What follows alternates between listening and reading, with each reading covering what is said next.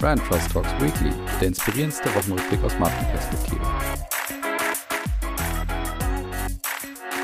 So, liebe Hörerinnen und Hörer, willkommen zurück zu Brand Trust Talks Weekly, eurem Lieblingsmarken-Rückblick der Woche und mit einigen Themen, die ihr schön ins Wochenende mitnehmen könnt und natürlich auch in der nächsten Woche noch verdauen könnt sozusagen.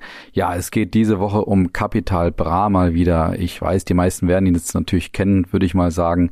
Es geht um Adidas, es geht um die Deutsche Post auch, es geht auch um Corona, es geht dann noch um die Nationalmannschaft und auch um den Teamviewer und Joko Lade, also Joko Winterscheid ist auch zu Gast bei uns. Ja, los geht's, würde ich sagen. Ja, Capital Bra rappt ab sofort für Adidas, hat W&V getitelt. Und zwar kennt ja, glaube ich, inzwischen jeder Capital Bra, äh, spätestens vom Eistee oder auch der Pizza, die er auch vermarktet und über die ich ja auch schon gesprochen habe hier vor einigen Monaten. Und jetzt nutzt er seine Markenenergie, um Teil des Influencer-Teams von Adidas zu werden. Kurze Eckdaten noch zu Capital Bra. Wie gesagt, die meisten müssten ihn inzwischen kennen. Eigentlich der erfolgreichste Rapper Deutschlands gerade. Hat jetzt inzwischen den 13. Nummer 1 Hit in den deutschen Charts gelandet und damit einen Uraltrekord der Beatles gebrochen. Und jetzt reiht er sich eben in die Riege der namhaften Adidas-Influencer ein, wo er zum Beispiel auch Kylie Jenner ein Teil dieser, dieses Teams ist.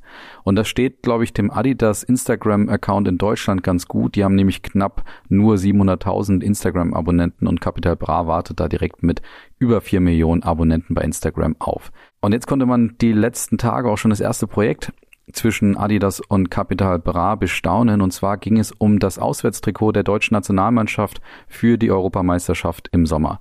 Und Capital Bra ließ es sich natürlich nicht nehmen, das authentisch in seiner sozusagen Sprache dann auch zu vermarkten. Und er titelte dann bei, bei Instagram Bratans und Bratinas, gebt euch das neue Adidas DFB Team Away Jersey. Ja, also die Strategie scheint auch damit relativ klar. Adidas möchte sein Trikot natürlich auch bei der Gen Z vermarkten, sich selber verjüngen und natürlich auch den Fußball bzw. die Nationalmannschaft dabei unterstützen, weiterhin relevant zu bleiben, was ja derzeit so ein bisschen ein Problem der Mannschaft ist. Das Marketing ist auch bitter nötig, weil die erwarten 130 Euro für dieses Trikot.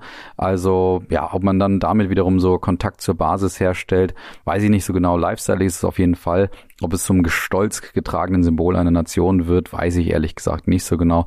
Etwas weniger Marketing, etwas mehr Authentizität würde der Mannschaft, glaube ich, mal wieder etwas besser stehen. Aber ich habe dazu gleich was bei den Fundstücken. Seid gespannt. Ja, wir bleiben bei Adidas. Und zwar habe ich ja vor zwei Wochen erst Auszüge der Strategie von Adidas vorgestellt und ein Eckpfeiler war damals das Thema, Thema D2C, also Direct to Consumer. Und da macht Adidas jetzt den nächsten Schritt auf dem Weg zu dieser D2C-Strategie. Und zwar verkünden sie jetzt offiziell die schon länger angekündigte Partnerschaft mit der Indoor-Trainingsmarke Peloton. Und das ist jetzt eben für Adidas ein, ja, ein weiterer Schritt sozusagen zu dieser Strategie hin, zu diesem Direktvertrieb und eben näher direkt an die Konsumenten ranzukommen. Peloton noch so ein bisschen als paar, paar Informationen zu dem Thema, falls das jemand nicht kennt. Peloton ist ein Fitnessanbieter für zu Hause sozusagen. Sie verkaufen eine Art Home Trainer, eine Art Fahrrad, das mit einem Bildschirm ausgestattet ist und das kannst du dir eben dann zu Hause hinstellen. Und mit diesem Bildschirm und diesem Fahrrad kannst du eben dann an Livestreams teilnehmen, die ja von Trainern organisiert werden. Und du kannst dann natürlich auch auf Trainingscontent zurückgreifen und kannst einfach von zu Hause gemeinsam mit einer Community dich eben so richtig äh, stressen, wenn du hier möchtest. Und wenn es dir halt im McFit irgendwie vom Spiegel zu voll ist oder im, in der Kabine halt riecht, kannst du halt einfach schön von zu Hause trainieren. Und nicht überraschend ist natürlich Peloton einer der Gewinner der Corona-Pandemie. Im vergangenen Quartal zum Beispiel sprang der Umsatz im Jahresvergleich von knapp 466 Millionen hoch auf 1,06 Milliarden Dollar. Und auch schrieb Peloton jetzt eben schwarze Zahlen, nämlich von 63 äh, auf 63,6 Millionen Dollar, nachdem sie noch im gleichen Quartal vor einem Jahr einen Verlust von 55 Millionen Dollar eingefahren hatten. Und den Großteil des Geschäfts macht Peloton eben mit dem Verkauf seines sogenannten Fitness-Bikes, das ist das eben mit dem Bildschirm und auch mit Laufbändern, und zwar knapp 870 Millionen Dollar. Umsatz mit diesem Thema. Und das liegt unter anderem daran, dass das Fitnessbike knapp über 2500 Euro kostet. Also durchaus ein teurer Spaß. Hinzu kommen natürlich auch noch Abonnenten, die eben das Abo-Geschäft bei Peloton ausmachen. Und insgesamt zählt die Marke jetzt 4,4 Millionen Nutzer weltweit und 2,3 Millionen von denen zahlen auch für die Trainingsabos, die eben monatliche Gebühren für die Konsumenten benutzen und für Peloton natürlich einen schönen Umsatzstrom, der recht konstant ist. Das Fitness Aufsichtsrat hat ganz prominente Anhänger, was ganz spannend ist. Und zwar gehören Beyoncé, äh, Michelle Obama, Rita Ora oder auch Joe Biden zu den Nutzern von Peloton, die das auch jedes oder oftmals auch in den sozialen Netzwerken zeigen. Jetzt aber zurück zu Adidas und eben dieser Partnerschaft. Also Kaspar Raustedt hatte eben erst im Zuge der Strategieverkündung eben bekundet, dass Adidas zu einer Member First Brand werden möchte. Das heißt, sie wollen noch stärker auf den Direktvertrieb setzen und eben noch exklusiver werden und die Community auch ausbauen. Weniger im Fokus stehen eben die klassischen Handelspartner. Und jetzt ist natürlich die Frage, ist diese Kooperation zwischen Peloton und Adidas nun jetzt eine Win-Win-Situation oder geht tatsächlich einer von den beiden als Verlierer vom Platz. Und ich kann ganz klar sagen, es ist eine Win-Win-Situation und das kann ich an fünf Argumenten festmachen. Erstens eben Adidas bekräftigt natürlich seine Strategie, eben genau dieses D2C. Und ähm, dadurch, dass sie eben jetzt ein, eine, eine Verbindung zur Community von Peloton aufbauen, beziehungsweise dort eben auch einen Involvement kreieren. Und das liegt natürlich daran, dass Peloton eine definitiv sehr involvierte Community hat, weil wenn du dir für knapp 2500 Euro einen Home-Trainer zu Hause hinstellst und dann mit einer Community schwitzt, vielleicht auch eine Bindung zu den Trainern aufbaust, dann entsteht eben da ein echtes Involvement und das nutzt Adidas jetzt eben mit. Adidas zeigt jetzt auch strategisches Geschick als in den letzten Jahren. Sie wollen offensichtlich früher dran sein an einem Hype, anders als beim Thema Running vor einigen Jahren. Da haben sie die Anfang der 2010er Jahre diesen Hype um das Thema Running und Apps eben verschlafen dann für knapp über 200 Millionen äh, Euro Runtastic kaufen müssen, was sie dann erst vier Jahre später dann vollständig integrierten und die Marke damit auch so ein bisschen ad acta legten. Drittens, äh, Peloton ist natürlich Corona-Gewinner und wappnet sich selber jetzt auch mit diesem Schritt und dieser Partnerschaft mit Adidas eben dafür, dass natürlich Fitnessstudios auch wieder öffnen können. Das heißt, sie suchen sich jetzt nochmal so einen Schub, praktisch vielleicht irgendwo am Ende der Pandemie, man weiß ja nie so genau, wo wir gerade stehen, aber sie kriegen jetzt auf jeden Fall durch Adidas einen Schub, was wahrscheinlich dazu führen wird, dass Peloton auch nachhaltiger Erfolg haben wird. Viertens ist es eben so, die Marken sind natürlich unterschiedlich groß, das weiß man. Adidas ähm, natürlich die Star-Brand im Sportbereich, Peloton eher so eine In-Brand, die jetzt gerade im Aufkommen ist, aber das Gute ist, beide kriegen einen Schub, Adidas eben einen Kick für seine Strategie und ähm, Peloton eben diesen Schub, den sie natürlich auch nach Corona eben entsprechend brauchen. Und auch äh, fünftes Argument ist einfach, die Art der Kooperation ist gut gewählt. Es ist jetzt kein Überkreuzgeschäft, keine ähm, anscheinend keine Investition oder ähnliches, sondern einfach nur eine gute Kooperation und Partnerschaft. Und auch das reduziert natürlich das Risiko und verschreckt vor allen Dingen keine, keine Kunden oder keine Community-Member von Peloton, dass man sich jetzt mit dem großen Player Adidas ins Bett legt. Von daher eine ganz klare Win-Win-Situation. Wird spannend, wie sich das noch weiter gestaltet. Ja, kommen wir zum dritten Thema. Irgendwann werde ich mich hier mal noch in den Sustainability Weekly umbenennen vielleicht. Wobei diesmal geht es nicht um Aldi, ist ganz wichtig. Also es ist eine Aldi-freie Folge. Es geht diesmal um die Deutsche Post und die möchte nach eigenen Angaben vom gelben Konzern zum grünen Konzern werden. Und jetzt für alle, die vielleicht schon schockiert sind, es geht nur um das, also das praktisch im übertragenen Sinne. Also nicht, dass sie stilistisch sich jetzt grün anpassen werden. Zumindest ist das derzeit noch nicht der Fall. Das hoffe ich ehrlich gesagt auch. Sondern sie wollen natürlich jetzt in die Nachhaltigkeit investieren und zwar vor allen Dingen in klimaneutrale Logistiklösungen investieren.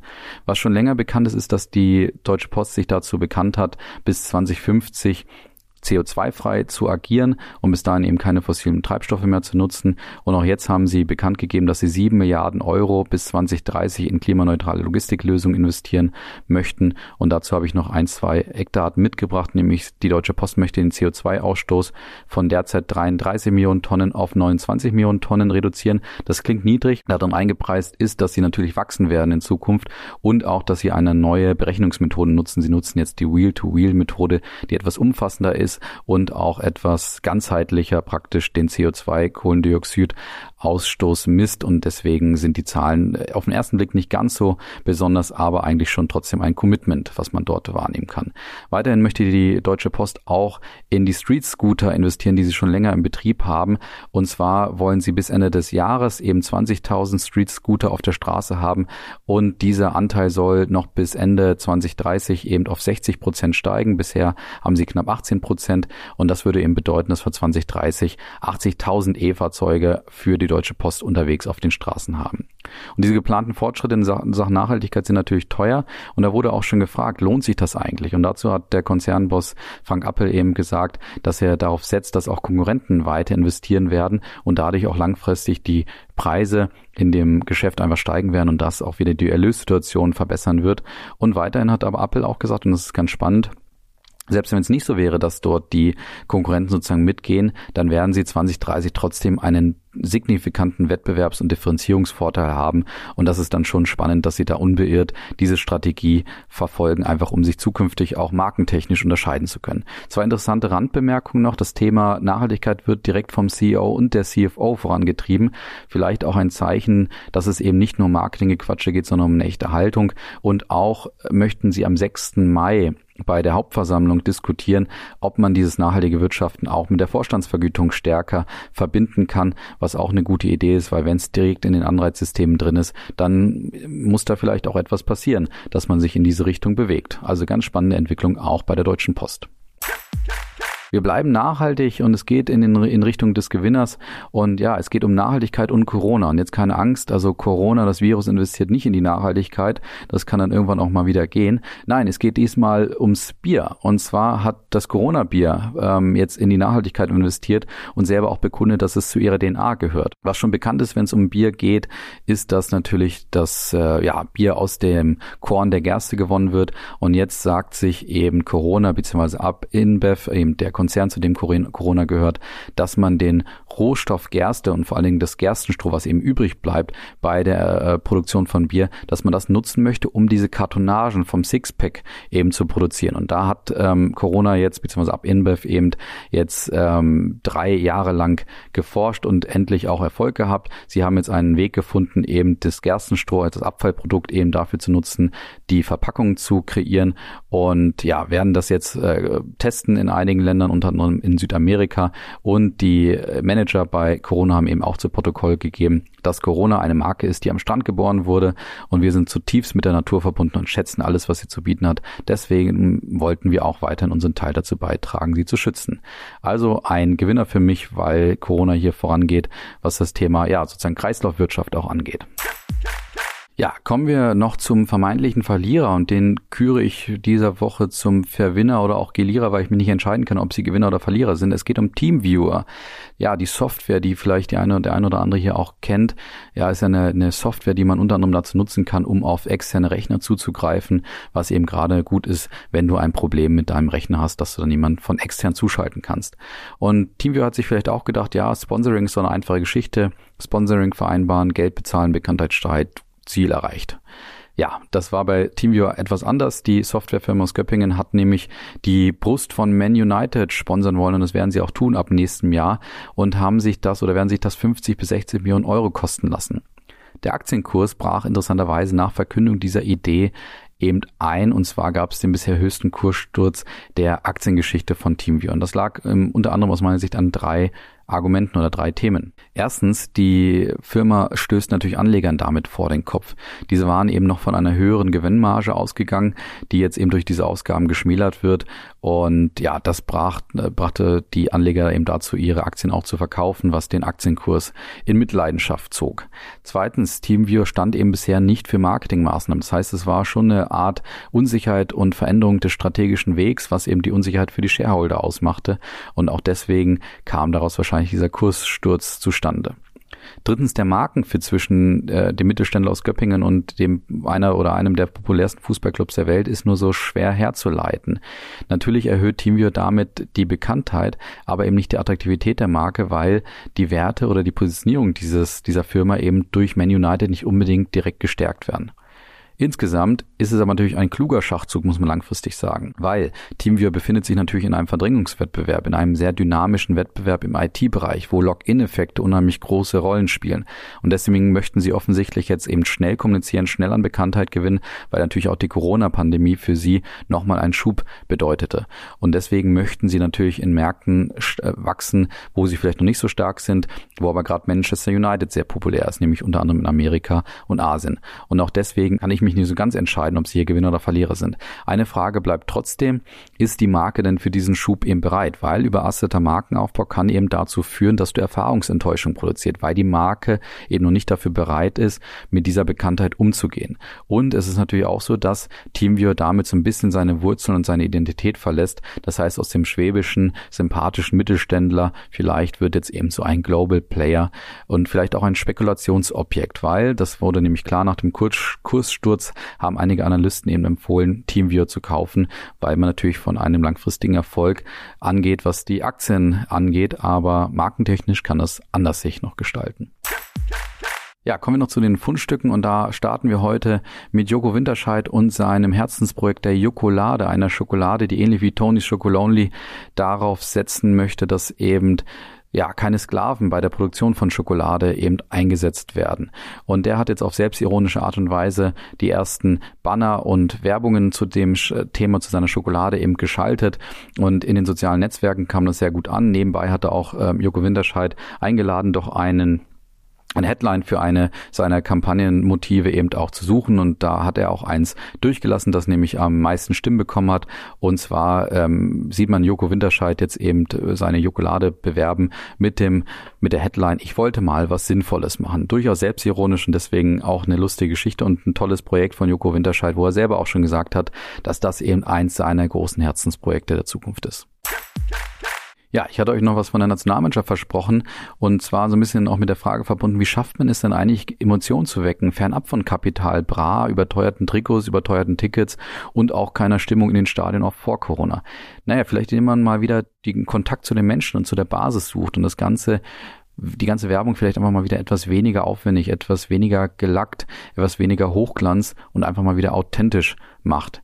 Und das macht das kleine Nationalteam sozusagen, die nämlich die U21 wunderbar vor. Die sind nämlich diese Woche in die Europameisterschaft für sich gestartet, haben da auch erfolgreich das erste Spiel bestritten und 3-0 gegen Ungarn gewonnen. Und die haben letzte Woche den Kader natürlich bekannt gegeben für diese U21 Europameisterschaft. Und zwar unter dem Motto Hashtag Herz zeigen.